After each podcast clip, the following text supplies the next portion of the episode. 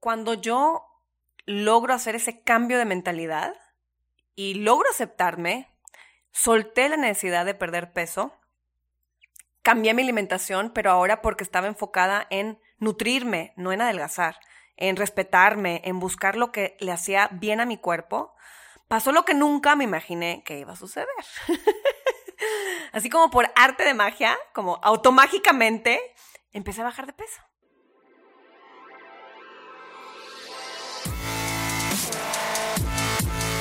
Bienvenidos, Injodibles. Hola, soy Víctor Vargas, coach de vida y alto desempeño, conferencista y empresario. Y en cada episodio te presentaré personas o mensajes injodibles para inspirarte a revelar y expandir los límites de tu mente, tu corazón y tu espíritu. Gracias por acompañarme a conectar y a elevar la vibración. ¡Comenzamos! Bienvenidos Injodibles.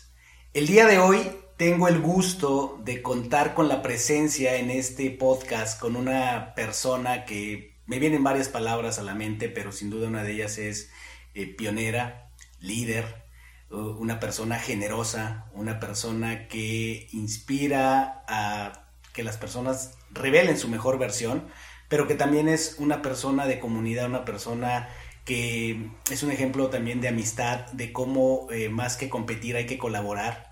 Y como ya saben, siempre les doy una estampa de esta persona antes de decirle su nombre.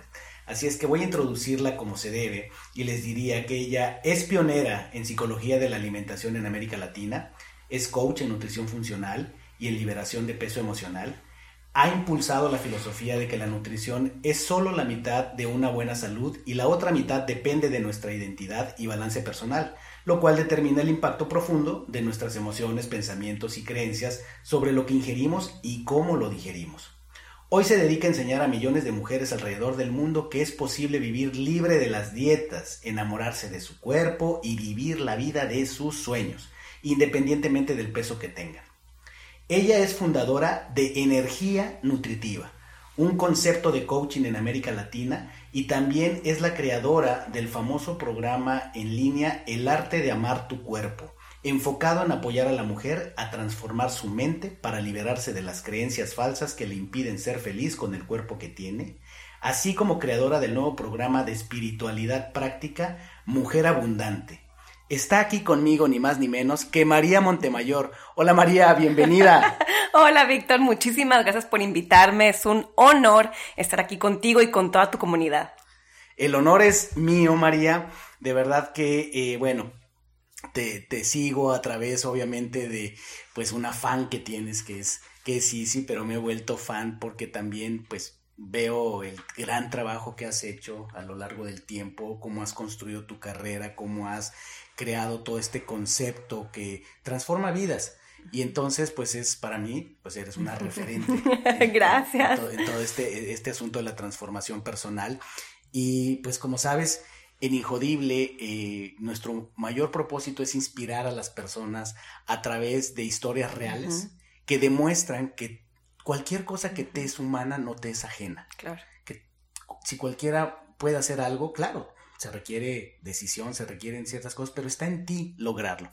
Entonces, siendo el, núcleo de, este podcast la historia, empezamos siempre con una frase eh, muy poderosa, que es, érase una vez. Me encanta. Érase una vez una niña.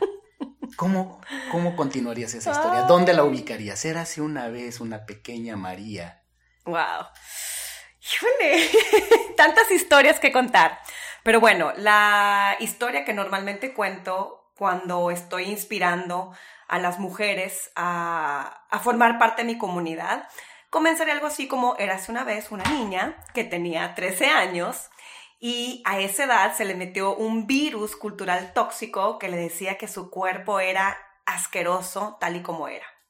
De hecho, a esa edad yo ni siquiera tenía sobrepeso, pero se me metió este virus cultural tóxico que me decía, no, así como estás no es suficiente y tu cuerpo tiene que cambiar a toda costa. Entonces, ahí comenzó mi lucha con las dietas, contra mi cuerpo, contra mi peso, que al final del día culminó en un proceso de 15 años, que yo denomino como 15 años de estar en guerra con mi cuerpo. Obviamente fue una batalla en donde estaba peleada con la comida, en donde eh, tenía mucho odio corporal, no me podía ni ver en el espejo y no importaba qué estrategia usara para bajar de peso, nunca había resultados. Entonces, pues obviamente fueron 15 años de mucho sufrimiento, en donde intenté todas las dietas había así por haber, intenté masajes reductivos, intenté, ya sabes, ¿no? Ejercicio extremo, llegué a hacer hasta tres horas de ejercicio diarias, pero no por gusto, no por placer, no por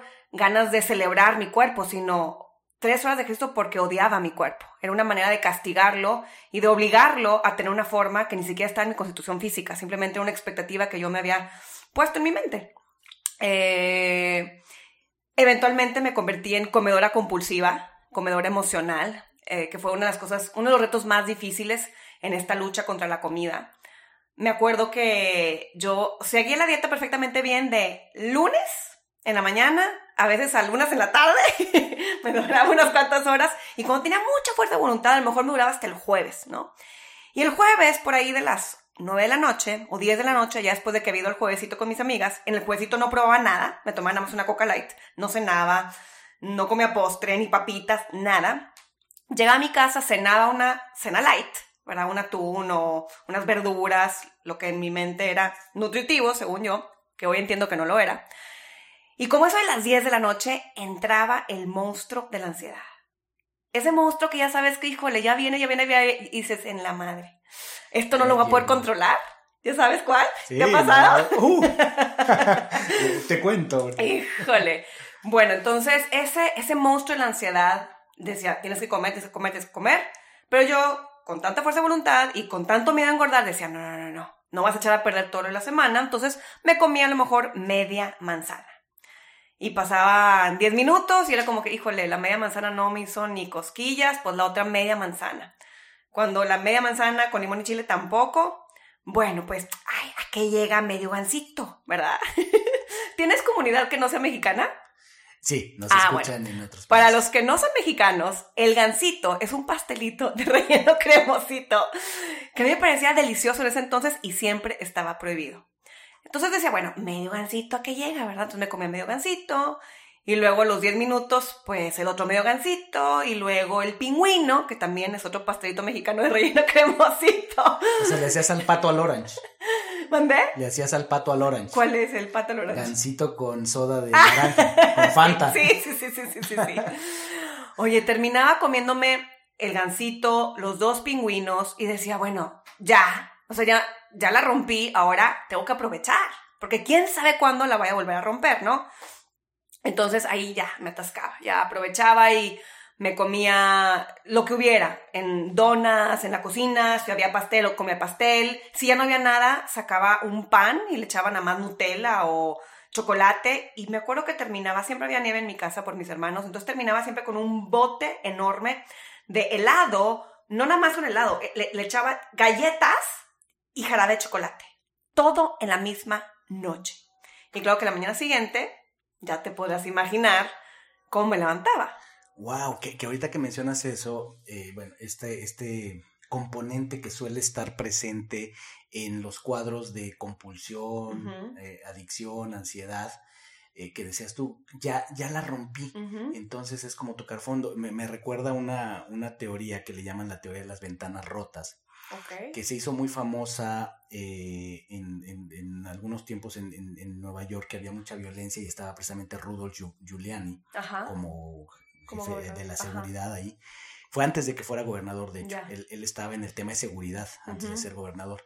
Y entonces, bueno, fue toda una campaña, él trabajó con muchas personas, trajeron consultores, y el asunto es que explicaban, la, fue cuando pusieron la política esta de cero tolerancia. Ah, claro. Que cualquier acto delictivo, por menor que fuera, entonces, bueno, el asunto es que la teoría de las ventanas rotas eh, la, demostraban muy bien que ellos decían, y de hecho hicieron el, experimento, pusieron eh, un coche de lujo en la mejor zona de Manhattan y el mismo coche de lujo en la mejor zona del Bronx.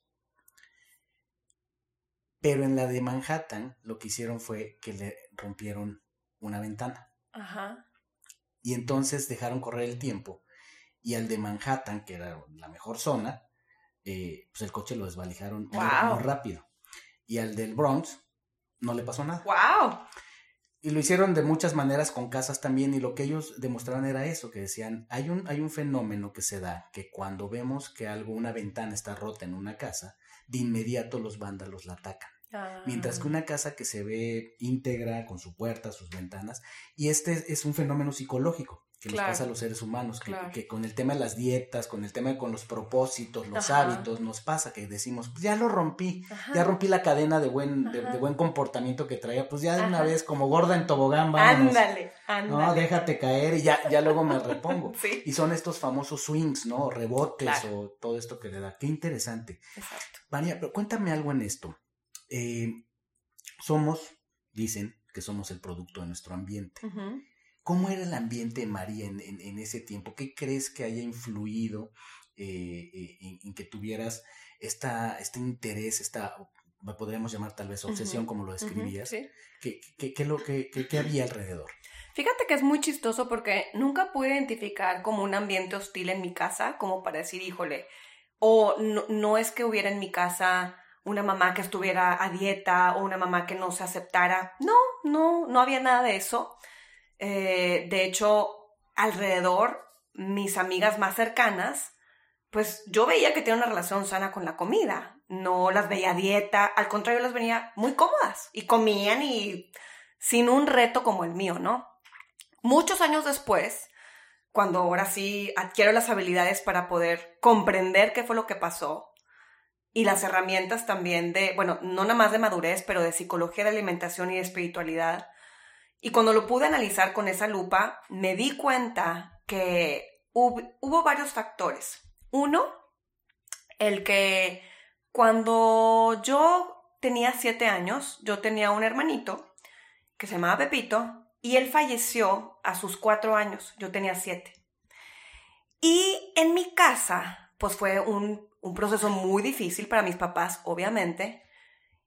Y después de que él falleció, nunca más se volvió a hablar de él. De hecho, yo no fui a su funeral, a mí me dejaron en casa de una amiga. Y fue, se convirtió en un tabú. Nunca más se volvió a mencionar su nombre, porque causaba mucho dolor en mis papás, ¿no? Entonces, muchos años después, cuando ya empiezo a indagar de qué fue lo que pasó, me di cuenta que en parte era un duelo que yo no había procesado. Y mi manera de manejarlo era a través de el control con la comida. Entonces trataba de controlar lo que comía, no podía controlarlo y todo el círculo vicioso, ¿no? Ese es uno. Luego han habido muchos otros, ¿no? Eh, eh, yo identifiqué también que había una creencia limitante. Siempre hay creencias limitantes en todos nuestros retos, ya sea de salud, de abundancia, de relaciones, siempre hay. Y en mi caso yo detecté que había una creencia del no soy suficiente. ¿Cómo la adopté cuando tenía esa edad? No me queda claro, pero lo que sí es que esa creencia me acompañó durante muchísimos años, décadas. De hecho, yo creo que la sané hasta hace muy pocos años. Yo creo que, no sé, habrá, hará cuatro años, tres años que la sané de verdad. Entonces esa creencia del no soy suficiente provocaba que no importaba cómo yo me viera, no era suficiente para sentirme, sentirme cómoda, para sentirme atractiva, sentirme con confianza. Yo tenía que estar más flaca, yo tenía que estar más bonita, yo tenía que hacer más ejercicio, yo tenía que comer menos. Nunca, lo que hacía nunca era suficiente para yo sentirme satisfecha. Entonces, esa creencia acompañaba el comportamiento y por supuesto también este duelo del que te platico que no lo procesé hasta como mis 23 años. En, haciendo mis cuentas, ¿no? Eh, y, sabiendo que, eres, de, eres de Monterrey, eh, en esos años, eh, socialmente había algún tipo de, de, de, presión social en el, en el sentido de, de, comparaciones, en el sentido de tendencias. Yo que siempre ha habido, sin embargo, al menos en mi generación, eh, no era muy, muy destacado esa presión social. Sí había una que otra amiga que estaba igual de traumada que yo, y las dos íbamos al gimnasio y las dos íbamos a, a Chipinque, que es una montaña que es muy hermosa que está aquí en Monterrey. Pero el resto de las amigas no tenía ningún tipo de trastorno que yo pudiera ver. O sea, yo las veía comer sin sentirse culpables, las veía cómodas en su cuerpo. Entonces, seguramente había mucha presión social fuera de mi colegio, pero en mi caso era algo distinto. Era simplemente una, insatisfacción profunda que callé por años. Nadie, ninguna de mis amigas se enteró del odio profundo que yo me tenía. Sí, todas decían, ah, pues María se cuida mucho, ¿no? Siempre está a dieta, hace mucho ejercicio, pero nadie sabía cuál era la motivación que estaba detrás de esos comportamientos. Ellas creían de que, ah, pues sí, que está flaca, pero nadie sabía el sufrimiento que había detrás. Sí, sin duda. Y, además, fíjate, ahorita me, recuerdas algo con esto que platicamos, por eso te preguntaba de influencias alrededor, pero queda muy claro lo que decías eh, sobre, bueno, algún impacto emocional fuerte que puede ser la pérdida de un ser querido tan cercano como, como tu hermano y que pudo haber sido el, la causa, ¿no? Del efecto dominó de, varias cosas. Y sin duda ya, ya hablaremos de eso porque tu biografía lo dice, ¿verdad? O sea, tienes esa, esa expertise en conectar nuestro comportamiento, nuestra relación con la comida, con las emociones. Claro. Que suena ahora muy lógico, pero por mucho tiempo no lo fue. Exacto. Hoy ya, me, ya, ya, ya hablamos de eso, pero eso hace unos años era totalmente novedoso, ¿no? Claro. Y yo lo he vivido también en carne propia, en esta familia lo hemos vivido en carne propia con mi hijo Javier que conociste hace unos minutos, eh, donde pues él está transformado. Tú ves a un, a un adolescente, bueno, eh, yo qué voy a decir, soy, su papá. Pero digo, pues es un, un, chico encantador, guapo, atlético, deportista. Pero Javi tuvo su época donde eh, tuvo un problema de sobrepeso. De hecho, él se vino a vivir a Monterrey hace poco con nosotros. Él vivía con su mamá en Ciudad de México. Y eh, vino un proceso de transformación. Yo, yo tuve, tuve claro siempre que la relación de, Javi con la, la, comida y particularmente el resultado que era su sobrepeso tenía que ver con un tema emocional. Claro. En el cual yo mismo como padre pues me sentía profundamente responsable por el tema de pues un divorcio. Claro. aunque siempre nos mantenimos, nos mantuvimos juntos, aunque desde muy pequeño tuvo una estupenda relación con Sisi, le dice mamá, yo sabía que detrás de todo había un tema emocional. Cuando él se viene a Monterrey, que para mí fue un sueño hecho realidad, yo no lo tenía, yo, yo me había hecho la idea de que probablemente no ocurriría, pero ocurrió, se cumplió mi sueño, se viene. Eh, y entonces llega a una ciudad nueva, Monterrey, y eh, pues trae esta situación. A lo que quiero ir, el punto que quiero hacer para continuar con tu historia, porque este es tu, episodio, eh, es que eh, yo te, por eso te preguntaba el ambiente, mm. porque dedicándome a lo que me dedico, trabajando con gente, llega un momento donde yo tengo una conversación con él, porque llega nuevo a la prepa donde está, y me empieza a platicar, me empieza a dar cuenta de pues las diferentes personas que están alrededor de él. Y entonces lo que yo le decía a él es, el ambiente siempre es muy importante. Claro. De quién te rodeas. Y hay que entender que todas las personas valen, independientemente de cualquier rasgo personal, de su historia y demás. Pero si tienes que escoger, eventualmente tienes que escoger quiénes, qué personas, de quiénes te, te quieres y te debes rodear de acuerdo al objetivo y al propósito que persigues. Claro. ¿A dónde estaba el tema en que estaba teniendo cada vez más relación con chicos que no estaban interesados en, en, el tema de, del peso, la nutrición, los deportes, este, y obviamente pues él no estaba interesándose. Total que pues con esa conversación él, él entendió y se empezó a rodear y empezó a juntarse con, chicos más, que se eh, cuidaban más, alineados a lo, que, a lo que él quería hacer. Claro. Y bueno, vino una transformación tremenda, pero el tema emocional es sumamente importante. En este camino de 15 años, que decías, eh, fue una batalla de 15 años, eh, ¿qué te fuiste encontrando en el camino? ¿Qué mentores, qué, qué libros tal vez, qué, qué, qué recursos, qué se fue apareciendo en tu camino para que tú fueras tejiendo a esa María que hoy, que hoy vemos radiante? Yo creo que primero tuvieron que pasar muchos años de saturación, de sufrir y sufrir y sufrir y de no encontrar recursos que realmente me funcionaran. Por ejemplo, durante un buen tiempo acudí, bueno, nutriólogos todos, ¿verdad? Eh, en algún momento acudí con una psicóloga, mi mamá me llevó, me dijo, oye, no puede ser que esté tan traumada. Digo, no en ese tono, ¿verdad? Más bien, desde un punto de vista muy amoroso, vamos a apoyarte con una psicóloga que mm, no me pudo apoyar. Eventualmente eh, acudí a un centro de trastornos alimenticios aquí en Monterrey. Entonces iba con una nutrióloga especializada en trastornos alimenticios, que si bien no tuve anorexia ni bulimia, sí había un trastorno, un trastorno de imagen corporal y una compulsión por comer. Y también acudí con del mismo centro especializado, esta nutrióloga y una psiquiatra, que pues asegurara, se aseguraba que no me induciera el vómito y como checaba cuestiones a lo mejor un poco más clínicas, ¿no? Esto no me funcionó mucho. A lo mejor en una etapa me ayudó, pero no me ayudó a sanar el problema. Nadie abordaba el tema emocional, ni como indagar un poquito más profundo qué onda con el tema de imagen corporal. Me voy a vivir a Hong Kong yo vivía allá aproximadamente ocho años, ahí hay un poco más de apertura para la conexión de mente y cuerpo. Entonces empecé a acudir a terapias en donde no me enfoca, no, el enfoque no era el peso ni la imagen corporal, pero empecé a sanar muchas cosas, otras cosas que yo no sabía que estaban ahí. Entre ellas, el duelo de Pepito. Ahí empezó a salir, ¿no? En una terapia craniosacral Ahí empezó a salir, había conexión entre ese duelo y mis rodillas, entre mi espalda, y después comprendí que también con mi obsesión con estar más delgada. Entonces ahí hubo un proceso de sanación, pero la obsesión y el reto de imagen corporal seguía. O sea, a pesar de que yo había comprendido que eso lo había detonado, el comprenderlo y procesarlo no fue suficiente para yo decir, ya basta.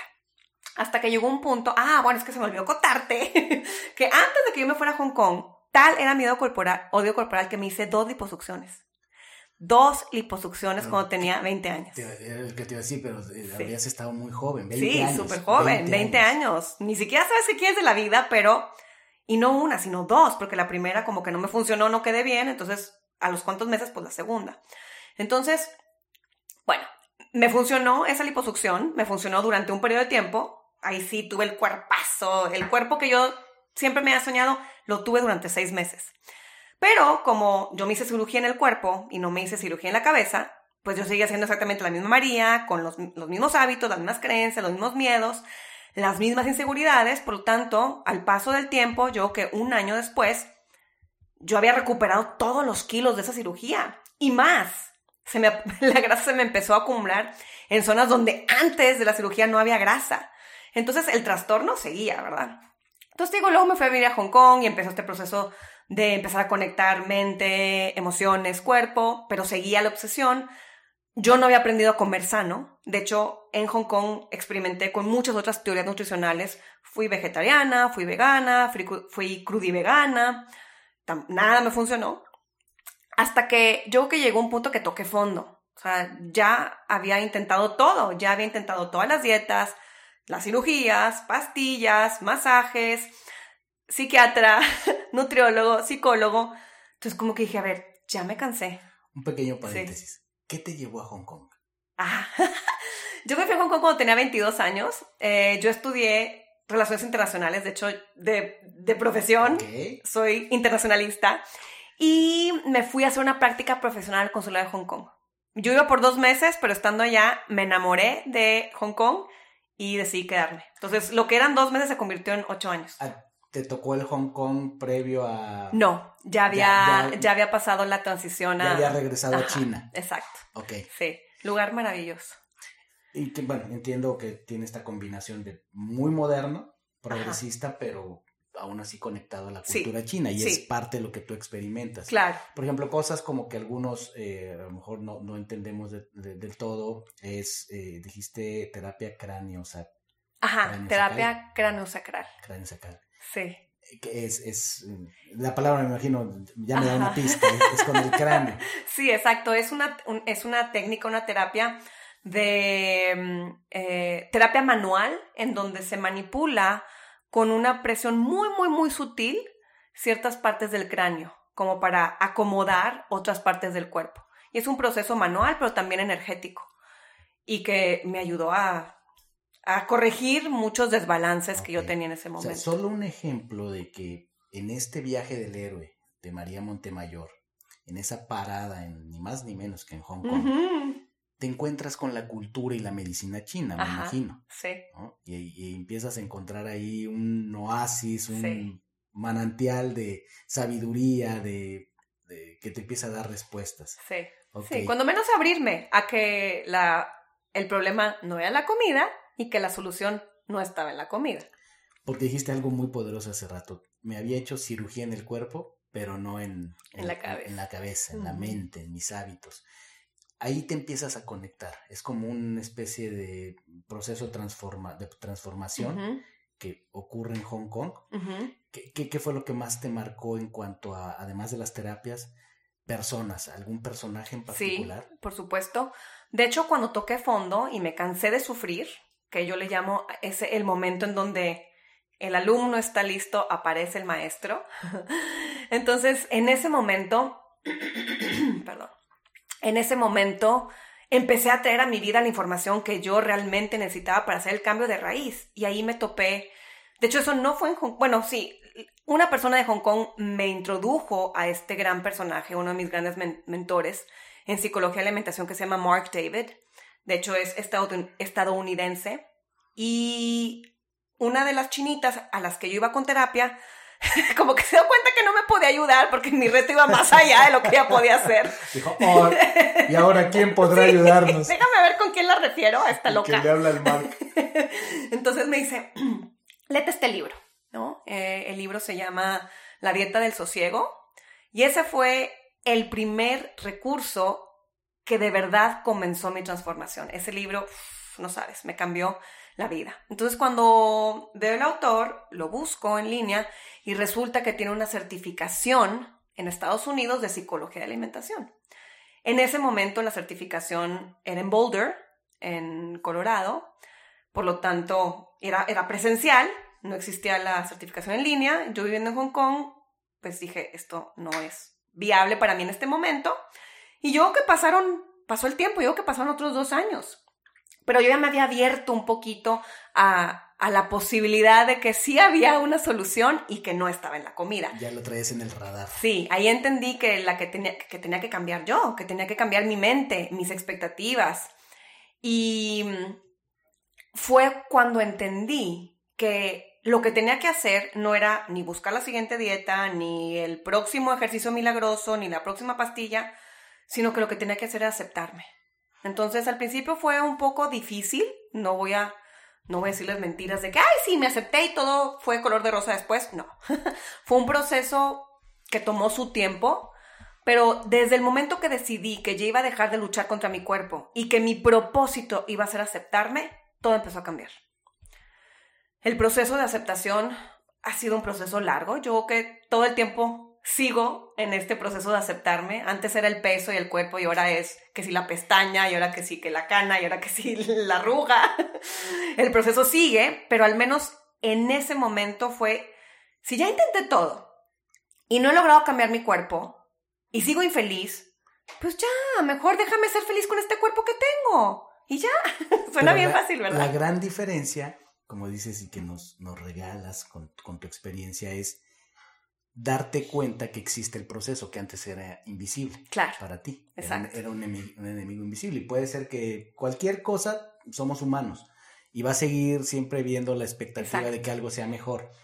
Pero cuando ya estás consciente que es un proceso, es un rasgo humano, puedes ponerle, eh, ponerlo en el radar y trabajar con eso. Exacto. Entonces, mi enfoque fue de estar obsesionada buscando la próxima dieta y el alimento quema grasa y el ejercicio para tonificar el brazo, el enfoque se fue a quiero conocer toda estrategia para poder aceptarme. Entonces ahí fue una búsqueda y fue un proceso. Y me acuerdo que uno de los primeros ejercicios que hice fue buscar mujeres exitosas que, que tuvieran un cuerpo similar al mío. Un cuerpo que a lo mejor no está espitifláutico y que está petacón y que tiene grasa y que tiene celulitis. Y empezar a en mi mente visualizar, o sea, poner esa imagen en mi mente, en vez de seguir poniendo esos, esas imágenes de mujeres flauticas. Entonces empecé a hacer un collage, me acuerdo perfecto que estaba en un cafecito en Hong Kong, y así empecé a buscar y buscar mujeres con cuerpos similares al mío que fueran exitosas. O sea, para... como, un, tipo vision board. Ajá, para poder entrenar a mi mente y decirle, mira, no tienes que tener el cuerpo que tú te imaginas para ser feliz. Tú puedes ser feliz con el tuyo y veamos otras mujeres que también tienen un cuerpo similar al tuyo. Que es un poco la idea de, lo que estamos haciendo. Claro. Contar tu historia. Exacto. Es justamente darle a la gente, con todos los episodios que tenemos, darles imágenes, evidencias de que no eres el único ni serás el último y cada quien tiene diferentes retos, pero hay gente que ha pasado por lo que tú estás pasando o incluso cosas eh, más dramáticas y ha salido adelante y ha aprendido y lo está compartiendo como lo haces tú ahora. Exactamente, justo fue lo que sucedió. Entonces dije, mira, o sea, para mí parte de ese proceso fue que mi cerebro y mi mente pudieran ver este cuerpo que tengo como bonito, ¿Cómo lo puedo ver bonito? Que, que es atractivo, es coqueto, es sensual. ¿Cómo poder reinterpretar lo que yo veo en el espejo? Porque lo que veo en el espejo no va a cambiar. Lo que va a cambiar es la interpretación de lo que yo veo. Entonces, esa fue como la parte más importante del proceso. Y luego vinieron muchas técnicas de psicología de alimentación para cambiar mi alimentación, de nutrición y demás. Pero esa fue la parte más importante para mí. Y dime algo, este eh, autor del libro La dieta del sosiego. Mark. Mark David. David. Ah, Mark David, sí, ya lo, ya lo ubiqué. sí, es el director del Institute for Psychology of Sí, y él eh, trabaja mucho con una mujer. Que se llama Emily Rosen. Emily Rosen, sí, he visto videos ahí. Él, él, es, él es impactante. Yo, no estoy metido en el mundo como tal del, del, de la nutrición, pero sí lo ubico muy bien. Sí. ¿Y llegaste a tener contacto con Claro, por supuesto. Ah, es que a eso quería regresar, fíjate. Me llamó tanto la atención porque finalmente es un mentor, un, se apareció en tu historia. Claro. Y eso es bien importante en las historias. Y entonces aquí sonó como que se interpuso la imposibilidad de que en ese momento de Hong Kong a Boulder, Ajá. pero sí fuiste a Boulder. Sí, claro. Y viste las Flat Irons. Sí. son unas montañas que están en esta ciudad del estado de Colorado, en, en los Estados Unidos. Yo pasé mucho tiempo en, eh, viajando entre México y Boulder, cuando me dedicaba a la tecnología, ahí, eh, ahí había unos consultores que teníamos en la compañía donde yo estaba y entonces amé ese pueblo. Es, un pueblo mágico. Es mágico. Si estuviera en México sería pueblo mágico. Sí, sí, sí, sí, sí. Sí, sí lo pude conocer como dos años después que eh, busqué la certificación nuevamente y ahora sí la tenían en línea. Entonces dije, no, de aquí soy. Entonces me inscribí a la certificación al mismo tiempo que me inscribía al Institute for Integrative Nutrition para certificarme como Health Coach. El IIN. sí, tomé las dos certificaciones al mismo tiempo, pero la que me transformó fue IP, Institute for Psychology of Eating, eh, con Mark. Y claro, lo primero que fue es buquear un vuelo para ir a conocer a Mark. Había una reunión para los nuevos alumnos Tuve una sesión de coaching con él. Él ya no daba sesiones de coaching, ya había dejado de dar sesiones de coaching, pero yo le rogué a la secretaria, por favor, te pago lo que sea. Y sí. ¿Y sí? Pagué un huevo y la mitad del otro. Ay, ay, ay. Pero yo decía, yo tengo que tener una sesión con este personaje. Y, y y después nos hemos coincidido en varias ocasiones. De hecho, ya después de que me certifiqué, que volví a ir a, a Boulder para la graduación, Mark y yo entramos en conversaciones para traernos el instituto a México. Que al final la vida tenía otros planes para mí, de los cuales hoy estoy muy orgullosa. Pero sí, o sea, hubo mucha comunicación con, con Mark y con Emily. Qué interesante, qué, qué, capítulo más interesante de tu historia. Conoces a esta persona. Sí, me llamó la atención cuando vi tu bio, en el, en el sentido de tu biografía, de pues esta que eres pionera en este tema de la psicología de la alimentación y me vino a la mente este, este, este, señor. Ya, ya, platicaremos un poquito más de, de, por, qué, por qué lo tengo en el radar. Y como decía un programa por ahí, ¿y qué pasó entonces? Las habilidades se desarrollan en la calma, mientras que el carácter se forja en la tempestad. Es por eso que este es el momento de poner en práctica tu entrenamiento.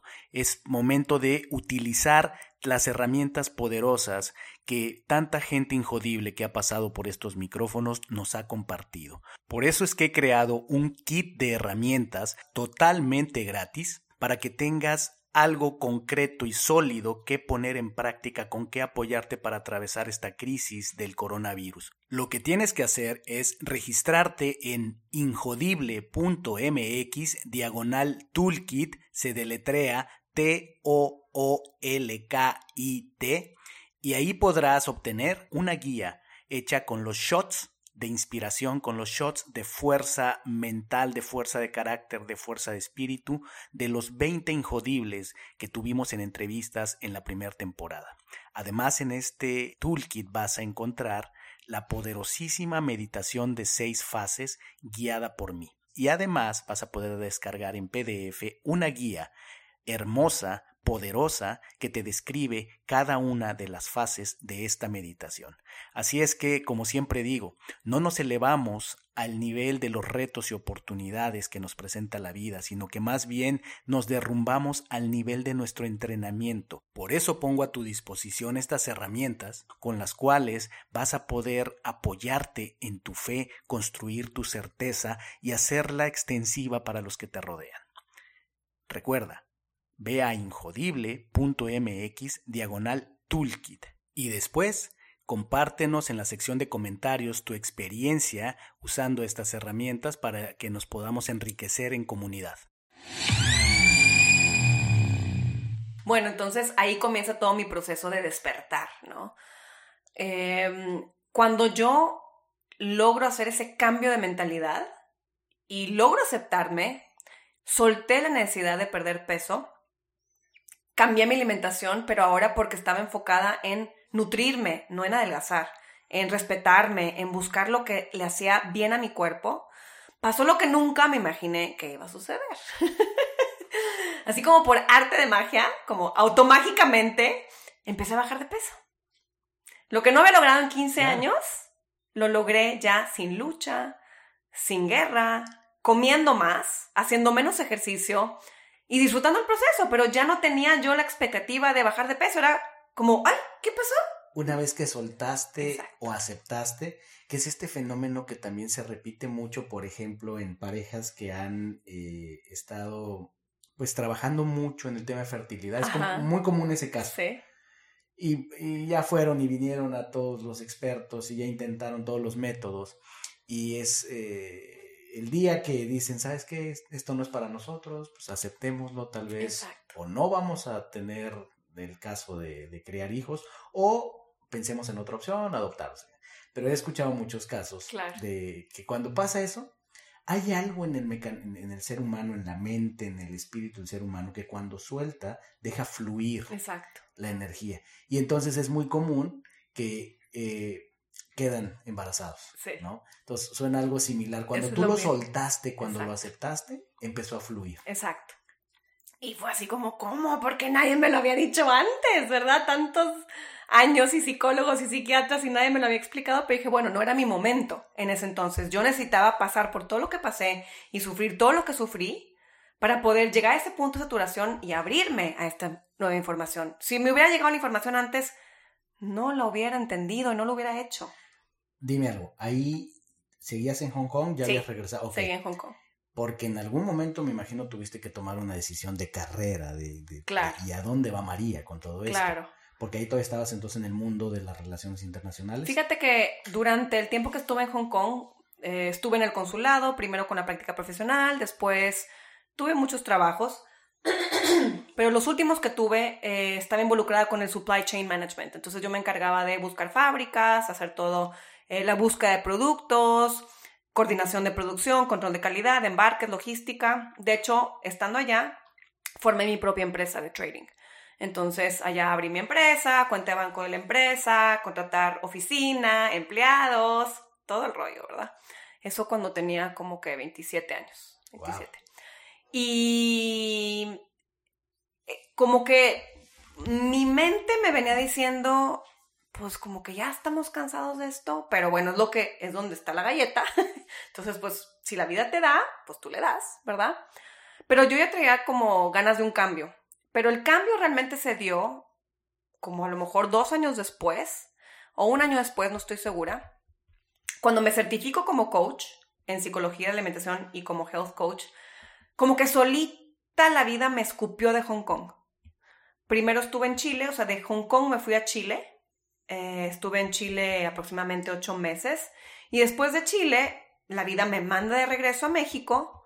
Y estando en México fue donde empezó a abrirse la posibilidad de hacer algo con lo que yo había aprendido. Cuando yo me certifiqué, yo no me certifiqué pensando en que yo iba a hacer algo profesionalmente con eso. Yo quería sanarme. Y ya después de que yo pude trascender mis propios retos, me empiezo a dar cuenta pues que en México había mucha gente con el mismo problema, pero no nada más de alimentación. Yo decía, no, hombre, la gente ya sabe cómo comer. Esto hace como, no sé, ocho años. La gente ya sabe comer, según yo, ¿verdad? Entonces dije, bueno, pues qué tal si me pongo a compartir esta información de psicología de alimentación. Entonces así nace Energía Nutritiva. Nace como, parte, sobre todo como un proyecto personal de compartir, no con la idea de, de hacer un negocio, sino simplemente compartir lo que a mí me ha funcionado y ver si alguien más le podía inspirar.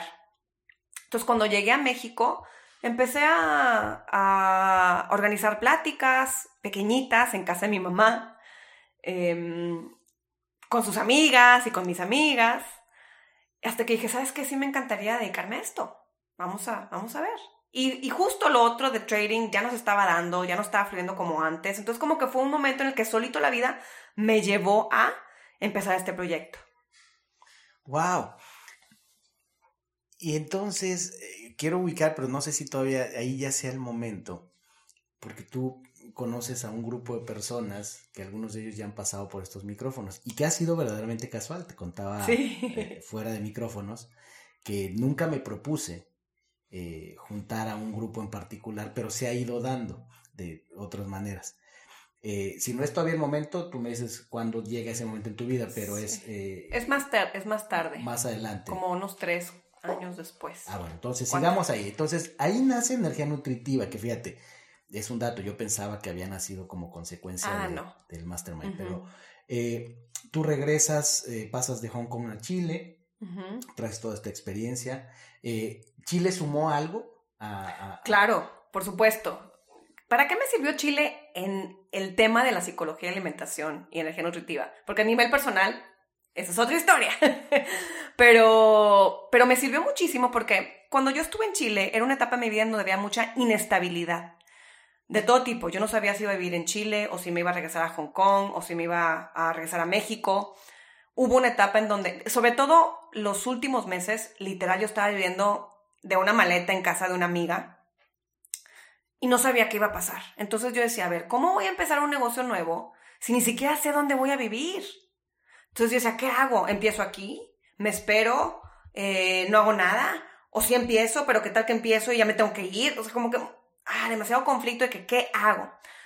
Y eso me estaba debilitando mi, energía vital, ¿no? Y cuando no tienes energía vital no puedes pensar con claridad. Entonces dije, ¿sabes qué? Inge su madre. Voy a hacer como que aquí voy a vivir. Y si la vida me cambia a otro lugar, pues en ese otro lugar empezaré de nuevo, no pasa nada. Pero por lo pronto, si voy a vivir aquí una semana, voy a hacer como que aquí, y aquí voy a empezar. O sea, los iniciados le llamarían aceptaste vivir en el presente. Exactamente. Y fíjate, cuando solté, se acomodó, ¿no? Cuando ya dejé de pelear de que sí, que no, que aquí y allá, y dije, pues aquí, si aquí me tiene la vida, pues aquí le hago. Entonces dije, bueno, entonces voy a empezar a tocar puertas, a ver qué pasa. Entonces imagínate. Llego yo, dije, pues quiero darme a conocer esta filosofía nueva, porque en Chile nadie me conocía, no tenía muchos amigos ni nada. Entonces empiezo a hacer una lista de todos los gimnasios y lugares de comida sana para ofrecer una conferencia gratuita. Y yo le decía, entonces yo tocaba la puerta, ¿no? Ay, hola, soy fulanita, soy María. Entonces nadie me conocía. Soy fulanita y fíjate que yo tengo esta filosofía y pues yo te puedo dar una plática gratis a tus clientes. Si tú quieres, cóbrala, perfecto, pero yo la quiero dar gratis porque me quedaron a conocer. Así toqué como, no sé, unas ocho puertas. Adivina cuántos me dijeron que sí. Adivina. Yo creo que te, sobraban dedos de la mano. Ni uno. Ni uno me dijo que sí. A nadie le interesaba. Ni gratis. Ni gratis. Dice, ¿qué les pasa? No, les estoy diciendo que estoy trabajando con mi autoestima. Sí. Yo soy suficiente. Y, y bueno, dije, este, ah, yo tenía un grupo de espiritualidad práctica, que en parte de ahí nace el concepto de mujer abundante muchos años después. Pero a mí me daba mucha vergüenza pedirle a la maestra que me diera permiso de compartir esta información con el grupo, Porque eran muy espirituales. Y, y, porque yo los sentía muy avanzados en su desarrollo espiritual. Yo decía, ¿qué fregados les voy a poder enseñar yo a estas mujeres que llevan tanto en su desarrollo espiritual? Me da pena. Pero dije, ni modo. Entonces me agarré de mis huevos y fui con la maestra y le dije, oye, ¿cómo ves si les doy una plática gratis? Ah, no, me acuerdo que sí la cobré, ya me salió el ah. colmillo, me salió el colmillo. dije, no, pero muy barato. Ay, no, claro que sí, perfecto. Entonces, ahí di mi primera plática a estas mujeres maravillosas. Y de ahí empecé a sacar clientes de coaching. Yo dije, pues yo necesito empezar a generar ingresos si me quiero dedicar a esto. Entonces, empecé a ofrecer las sesiones de coaching y me salieron dos, tres clientes, muy padre. Y justo en ese momento, cuando empecé a tener clientes de coaching, la vida me manda de regreso a México. Entonces, ese episodio de haber vivido en Chile fue maravilloso porque me ayudó a romper el miedo de empezar, me ayudó a romper el miedo de voy a tocar puertas, del miedo al rechazo. Todos me dijeron que no. Entonces fue una parte muy importante en este proceso. Claro que sí. Y entonces regresas directo a, a Monterrey. A Monterrey, sí. Ok, con la experiencia de Hong Kong, con toda la, me imagino, la visión de, de, de Oriente, todo lo que la cultura china te pudo haber aportado. Allá conectaste, llegó a tu radar, pasó por ahí Mark David y la psicología de la alimentación. Vas a Chile y te enfrentas al rechazo y te das cuenta que puedes dar coaching y quieres dar coaching y, abres esa brecha. Exacto. Regresas a Monterrey y regresaste con una idea clara de lo que querías hacer o todavía viniste a descubrir cosas? No estaba muy claro. O sea, yo sabía que me quería dedicar a esto, no sabía qué forma iba a tomar. Lo que me empecé a dar cuenta muy pronto cuando llegué a Monterrey es que esto de dar pláticas no era sostenible, al menos no para mí, ¿no? Porque con las primeras dos, tres pláticas ya me había acabado toda la gente que conocía en Monterrey. Entonces dije, no, esto no, si quiero hacer un negocio de esto y vivir de esto, pues tengo que buscar otras opciones, ¿no? Entonces ahí nació la idea de crear un curso en línea. Esto fue en el 2012 más o menos. Todavía ni, siquiera existía Instagram en ese entonces. Facebook no estaba explotado como está ahora. Entonces, no sabía absolutamente nada de marketing, no sabía nada de ventas, no sabía nada de cómo hacer tráfico en Facebook, nada de nada. Pero yo sabía que mi objetivo era crear un curso en línea para que pudiera ser escalable. Mm, la experiencia en Hong Kong me sirvió mucho porque yo traía un background de negocios. Yo había tenido mi propia empresa, tenía como la visión de empresaria. Así hubiera sido una empresaria muy chiquita, con una empresa muy pequeñita, ya traía esta visión de negocios que a lo mejor muchas otras personas que se dedican al coaching a lo mejor no lo traen todavía. Entonces yo traía eso, ¿no? Como esa, esa visión de negocio y aparte había tenido una pareja que le gustaba mucho la onda digital. Entonces como que también ya me había abierto la posibilidad de hacer algo en línea, pero a empezar de cero, ¿verdad? Yo solita a crear el curso en línea. El curso en línea se dio, haz de cuenta que una noche descargué toda la información, así me llegó toda la información. Y comenzó con un, como un programa súper simple. A ver, nada más para entendernos, cuando dices descargar, ¿lo dices en términos literales de la red de internet? No, no, no, ¿O lo descargaste del universo? Ajá. De los archivos akáshicos. Exactamente, sí, sí, sí. La información llegó a... La información de cómo estructurar el curso, porque la información es, fue mi propio proceso de transformación, pero cómo estructurarlo y qué decir y qué enseñar en cada módulo se dio literal en, en cuestión de horas. te fue revelado. Ajá, mucha claridad en qué voy a decir en este módulo y muy lógico, como el soy, yo soy muy lógica y muy estructurada, entonces fue muy, muy fácil estructurarlo. Entonces, cuando comencé, eran puros PDFs. No es como los cursos de ahorita que tienen video y audio y hay una plataforma. No, acá eran puros PDFs que yo solita había hecho, o sea, en un PowerPoint y los convertí a PDF y ese era el curso. Y empecé a promoverlo en Facebook. ¿Solo el PDF o había audio? No, puro PDF, imagínate. Ese era tu curso en línea. Ese era mi curso en línea y empezó costando, no sé, eh, que dólares, 20 dólares o menos, 15 dólares el curso. Hoy cuesta 97 dólares ese curso. He experimentado con muchos precios, pero bueno, esa es otra historia. El punto es que dije, bueno, pues lo tengo que dar a conocer en Facebook, ¿no? Entonces yo ya tenía una paginita de energía nutritiva que había creado unos cuantos meses antes y empiezo a meterle publicidad pagada en Facebook. Siempre en mi mente, yo nunca tuve miedo de invertirle poquito. Después, mi actual marido me ayudó a romper muchas creencias limitantes acerca de invertir más. Pero al menos al, principio yo sí decía, pues le tengo que invertir. Entonces, desde siempre fue como, pues hay que meterle dinero al negocio. Entonces empecé metiéndole publicidad pagada, pero sin estrategia. Así como al ahí se va, ¿no? Y yo que no creo, más bien yo sé que me correspondía seguir haciendo esto porque fluyó muy fácil. Entonces, aún sin estrategia, la primera vez que le metí un poquito de dinero, logré consolidar, no sé, unas 30 ventas, que es un montón. hoy que lo veo y digo, wow, no sé si mis webinars de hoy no siempre venden 30, 30 clientes, pero fluyó porque era, correspondía. Y así fue como empezó el negocio en línea, muy, muy básico, en PDF, sin estrategia, sin saber vender.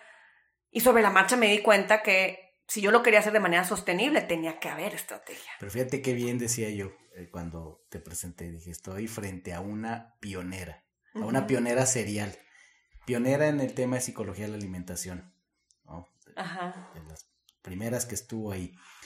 Y en el tema de marketing digital, en el tema de invertir en Facebook, por ejemplo, eh, pues en, los años que, refieres, 2012 más o menos por ahí, no era muy común, en, al menos en América Latina. Exacto.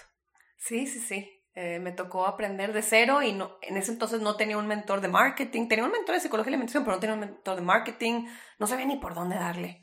Pero igual, cuando el alumno está listo, aparece el maestro, cuando fue mi momento, empecé a encontrar mentores que me, que me iniciaron en este proceso ya de estrategia, de estructura. ¿Alguno que recuerdes?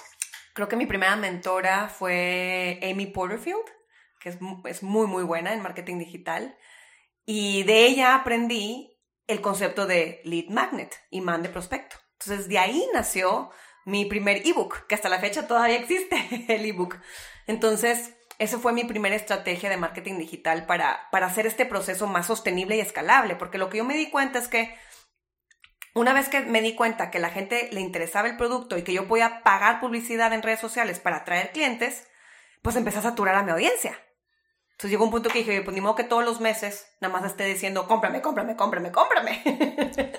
funciona al principio, pero bueno, no, ya ahorita ya ni siquiera funciona al principio, pero dije, no puedo hacer esto todos los meses, tiene que haber una estrategia. Entonces fue ahí donde nació el ebook como gancho para atraer prospectos y después ahora sí ofrecerles el curso pagado. Y así como que con el tiempo fui iterando, ¿no? Primero fue el ebook, después fue la estrategia del webinar, que en el marketing digital me conocen como la reina de los evergreens, de los webinars automatizados, porque ha sido la pieza clave en el crecimiento de mi negocio. Bueno, pues miren que lo dice ella. Yo sabía que la conversación nos iba a llevar ahí, porque eh, María realmente eh, en el círculo de las personas que saben de marketing digital, que saben de, este mundo, de la nueva forma de vender, eh, María es toda una figura, es muy reconocida por, su, por su efectividad, por su éxito, por supuesto también por su calidad como ser humano, porque no solo la reconocen, la respetan, la admiran. Y María realmente es, es, un ejemplo con todo lo que nos está contando de también no solo tener un propósito claro, no solo tener un talento, no solo trabajar un área tan importante para el ser humano, sino además tener esa capacidad en esa misma cabeza y en ese mismo corazón, tener la capacidad de además eh, tener una visión de negocios, tener eh, todas las cualidades que se requieren también para ser emprendedora eh, como decías eh, hace rato, este, tener los cojones, tener los huevos para invertir en algo que en su momento era como de locos, como de le vas a meter dinero a esto, y que hoy día ha evolucionado mucho. Me gustaría más adelante que, que yo me voy a encargar que volvamos a este punto, porque creo que es importante también saber que ha evolucionado muchísimo y que hoy día es otra historia. ¿No? En 2020 estábamos hablando de 2012. En 2020 eh, Facebook es otro animal, el marketing digital es otro animal totalmente distinto. Y, y, ver qué consejos, porque seguramente habrá mucha gente escuchando este podcast en algún momento que tenga algún interés en eso y ya veremos qué consejos les das.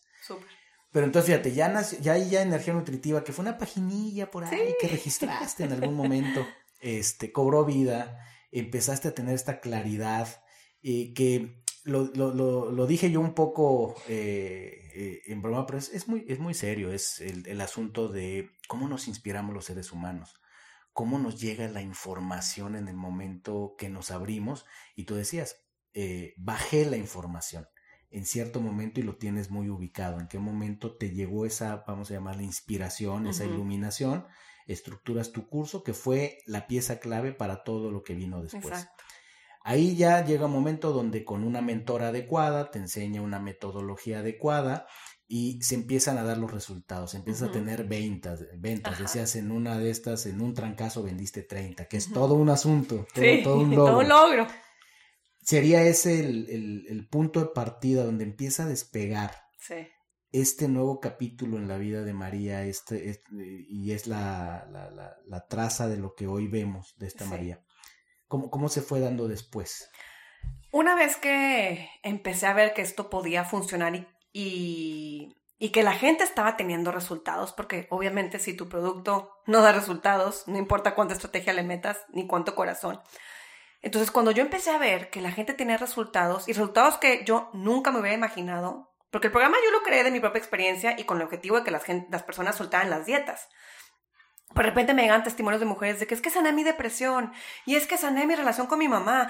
Y yo decía, pero si el programa no está, no, no lo hice para eso. Pero entonces como que el programa, la información del programa empezó a tocar muchos aspectos, muchas vidas y dije, no, wow, hay que seguirlo haciendo. Sobre todo porque en ese entonces no había nadie que estuviera enseñando lo que yo enseñaba. Entonces con esa motivación, y obviamente no, no voy a negar que también con la ambición de generar un negocio sostenible y crecerlo, porque las cosas, una cosa no está peleada con la otra, al contrario. Eh, dije, ¿cómo puedo empezar a escalar esto? Y sobre todo, ¿cómo puedo automatizarlo? Porque hacer un webinar, o sea, un taller en línea, cada semana o cada mes puede llegar a ser muy desgastante. Entonces ahí fue donde empecé a buscar maneras de estructurarlo para automatizarlo. ¿Qué quiere decir automatizarlo? Que yo doy un webinar o un taller en línea hoy, lo grabo y lo meto en un sistema en donde la gente puede entrar a cualquier hora y ver de alguna manera la grabación. Entonces tú puedes entrar ahorita a la página de registro y vas a encontrar un horario. A lo mejor por ahorita no, porque hoy a lo mejor es fin de semana, pero vas a encontrar un horario para mañana. Y cuando lo escuches no, no voy a ser yo, va a ser una grabación. Entonces esto me abrió la posibilidad de tener un taller en línea en muchos horarios y poder hacerlo en muchos países. Entonces ahí fue donde empezó a crecer y crecer y crecer, pero no sin su serie de complicaciones. Toda esta parte técnica me la aventé yo. O sea, de hecho, Ricardo, mi marido, me ayudó a encontrar las, las plataformas, pero luego, híjole, tú arma la campaña y tú conecta esto con esto. Y era como, métete a Google y es, how to connect PayPal con no sé qué. Y pues nadie me enseñó a hacerlo, ¿no? Yo no me considero super techie. Al contrario, cero techie. Y entonces esa serie, esa serie de retos, ¿no? Que si no estás suficientemente comprometido y si no crees suficiente en este proyecto, lo dejas. Porque claro que es difícil. Pero fíjate qué interesante aquí la, la mezcla de cosas que se dan. Eh, tienes una formación en, en relaciones internacionales pero tienes un motivo muy fuerte porque viviste en carne propia el tema de la ansiedad, el tema del, de, lo que la, psicología cuando trabaja en tu contra puede hacer con, tu relación con la comida y, eso con, tu vida. Eh, tienes todas estas experiencias en el, en el extranjero, eh, pero tienes también una idea empresarial, ¿no? Y, conjuntas eso y de alguna manera tal vez dices, no eres muy tequi, pero, pero en 2012 no cualquier persona lidiaba con el tema de negocios en Facebook, entonces claro, que también lo traes. Claro. Entonces, eh, ¿por qué menciono esto? Es porque sí, allá afuera hay mucho, mucha oferta de cosas que algunas están muy bien hechas desde el punto de vista de marketing, pero no hay un contenido verdadero detrás. Y en otras eh, no hay un compromiso por realmente hacer un impacto en la vida de las personas. Y creo que tú también conjuntas mucho eso, porque de entrada, por lógica, al hablar de programas, al hablar de eh, temas que tienen que ver con nutrición, es mucho más contundente que tiene que haber un resultado, que de hecho lo hay, siempre hay un resultado. Claro. Entonces también compaginar eso. Y honor a quien honor merece. Yo te he estado preguntando por mentores, si se aparece el maestro, y en qué momento se apareció Ricardo. Fíjate que Ricardo se apareció justo cuando regresé a Monterrey después de haber estado en Hong Kong y en Chile. Igual, cuando el alumno está listo, cuando uno está listo, aparece la persona, ¿no? Yo estuve casada antes de conocer a Ricardo, eh, me divorcié y después conocí a Ricardo. Y yo que fue en el 2013, 2013, y ha sido un proceso súper bonito también, un proceso en donde yo he aprendido muchísimo de él y la verdad ha sido gran inspiración para el lugar en donde estoy ahorita porque yo soy súper workaholic y por mucho tiempo no paraba. Y Ricardo me ayudó a encontrar ese balance entre sí hay que trabajar y sí hay que echarle ganas, pero ¿y qué de todo lo demás? ¿Qué hay de disfrutar? ¿Qué hay de darte tiempo para ti? ¿Qué hay de de repente irte en la mañana a desayunar con tu pareja? Porque yo no lo hacía. Yo era como, no, no, no, no.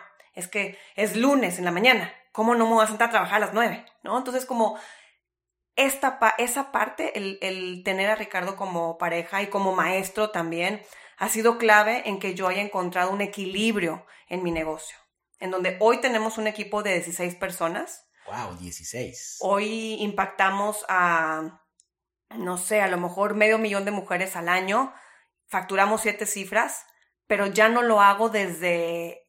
¿Siete cifras en dólares?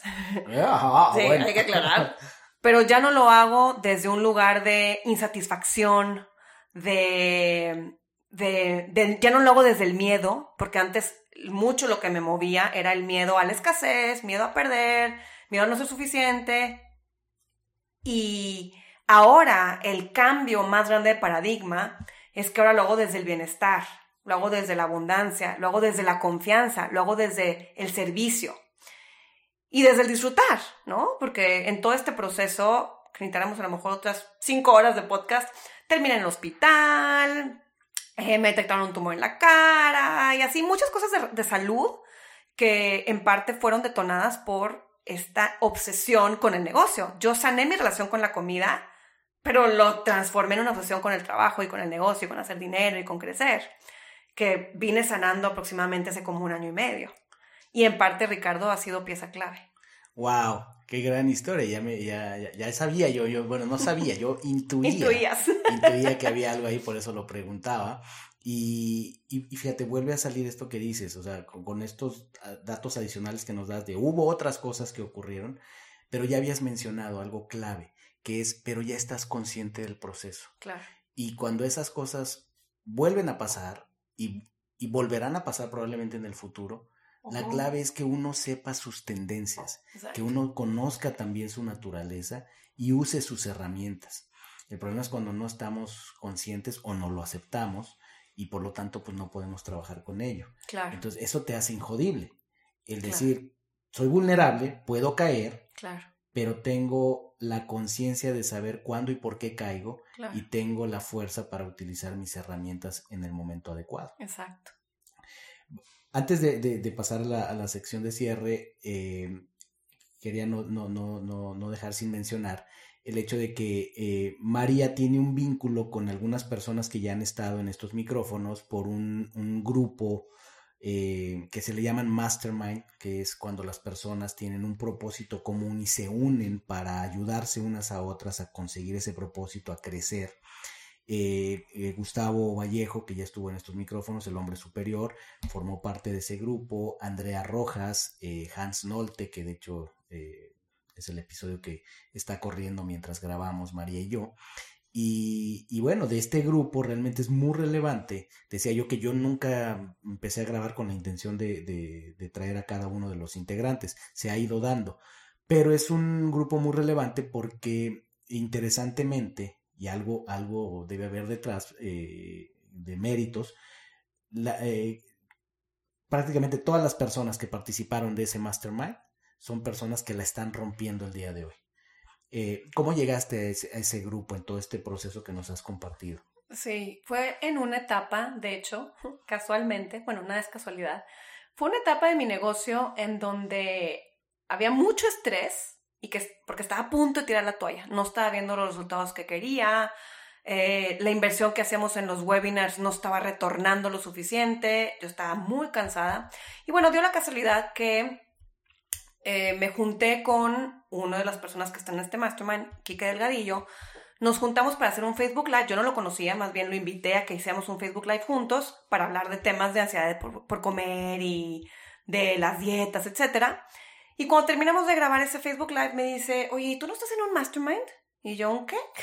¿Qué es eso? ¿Con qué se come? me dice, sí, un grupo de mente maestra para que se apoyen. Dije, no. Me dice, ah, así como, ah, pues, qué lástima. así como, ah, uh. Es pobre de ti. sí. Y yo decía, wow, no puedo creer que eso existe. De hecho, yo no sabía que había otras personas en América Latina que estuvieran usando las estrategias de marketing que yo estaba usando en ese momento. Entonces dije, wow, hay más gente latina que está haciendo lo mismo que yo. Wow. Entonces ya pasan unas dos semanas y luego me escribe Kike y me dice, oye, ¿no quieres formar parte del grupo de mente maestra? Y yo, claro que sí. ¿Dónde firmo? ¿Dónde firmo? ¿Cuánto pago? no, claro que sí. Entonces, ahí fue donde me incorporé a Infinite Mastermind. Y la verdad, tengo que decir que ha sido un parteaguas en mi negocio. El estar rodeado de personas que entienden tu proceso, que a lo mejor ya pasaban por lo que tú pasaste y te pueden dar un consejo o una mano para decir, oye, dale por acá me ayudó mucho a cambiar mi mentalidad en muchas cosas. A partir de ahí subí mis precios. ¿Eh? claro, em, ha sido increíble.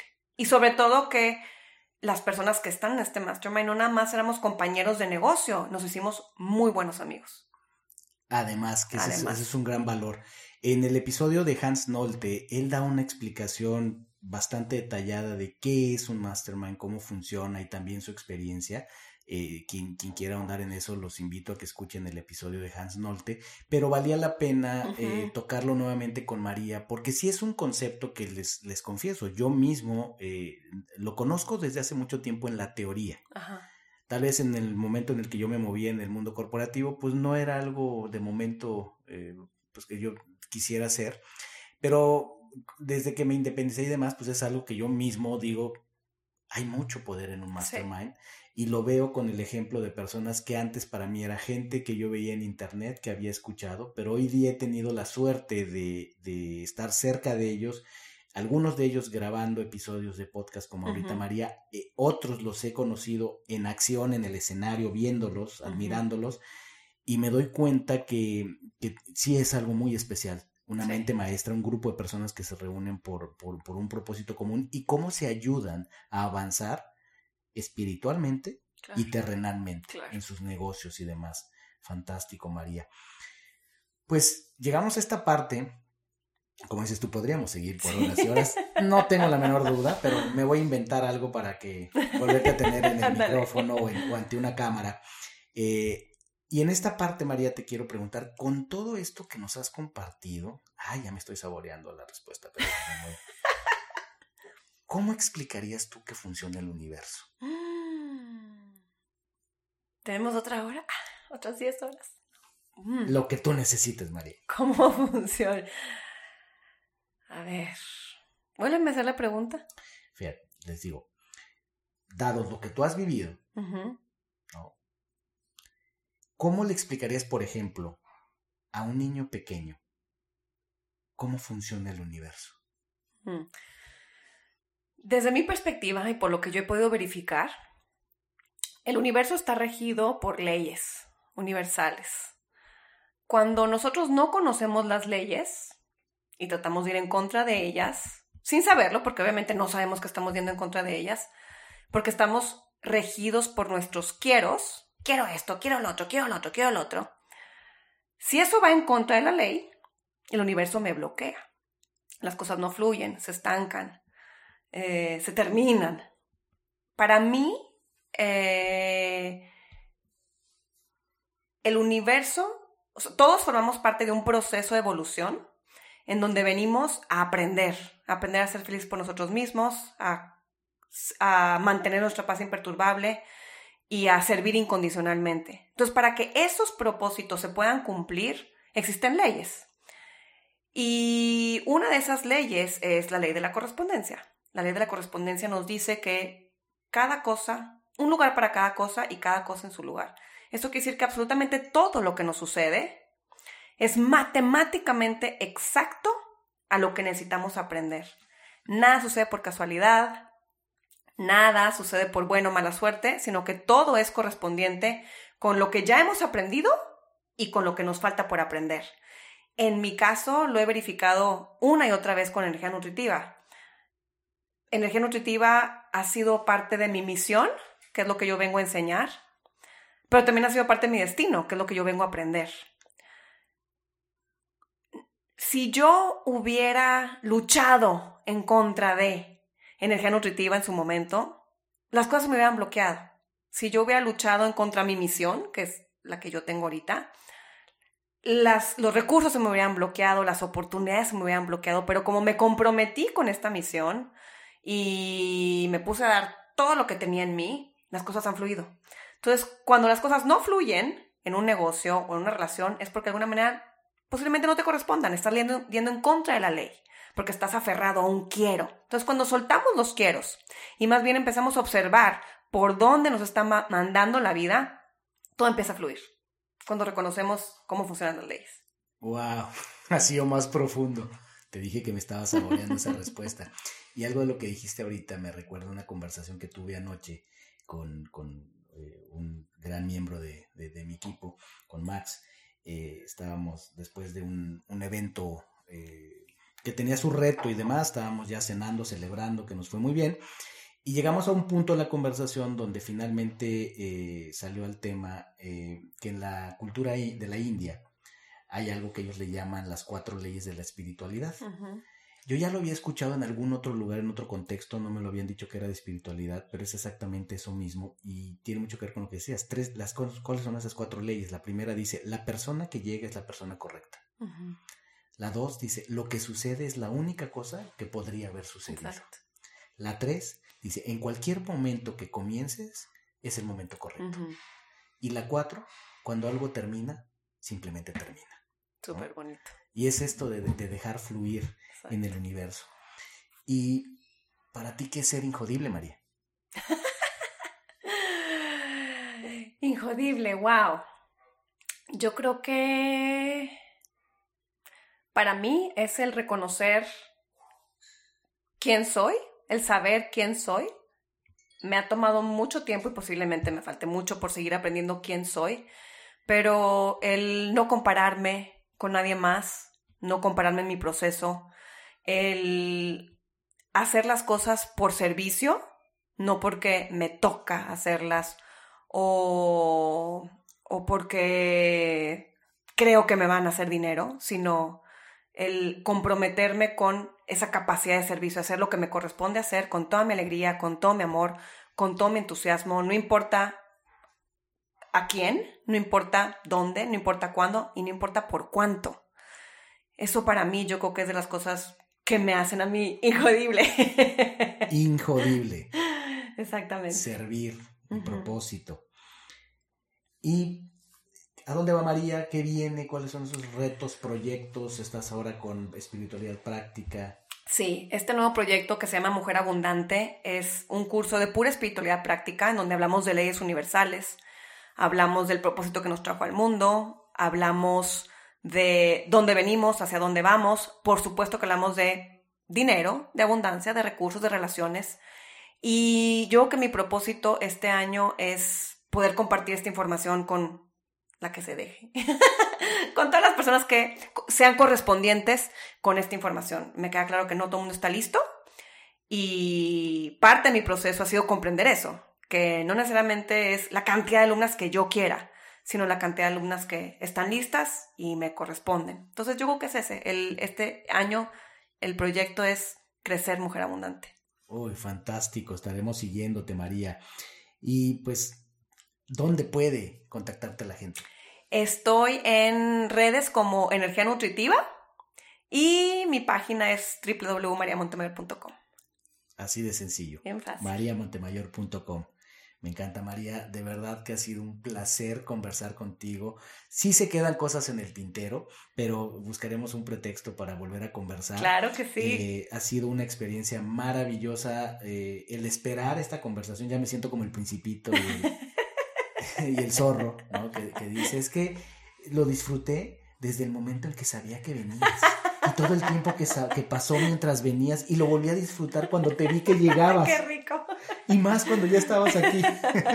Así me siento, como el Principito, que es uno de mis libros favoritos. Para mí también ha sido un placer estar aquí, Víctor. Muchísimas gracias por invitarme. Pues vámonos a cenar, María, porque tenemos y una la copita de vino también. Sí, oye, no, pues sí, sí se puede, ¿no? Sí se puede. es viernes y el cuerpo lo sabe. Exacto.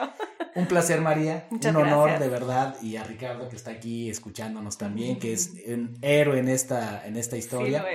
Eh, estaremos viéndonos pronto. Y a ti, mi querida y mi querido Injodible que me escuchas, me puedes encontrar en Instagram en Ser Injodible. También como Víctor-Vargas-Wow. Se deletrea W-A-O. Y nos estamos escuchando en el siguiente episodio. Muchas gracias. Gracias por haberme acompañado en un episodio más para moldear y forjar tu mentalidad injodible. Tenemos una cita con tu grandeza en el próximo episodio. Hasta entonces.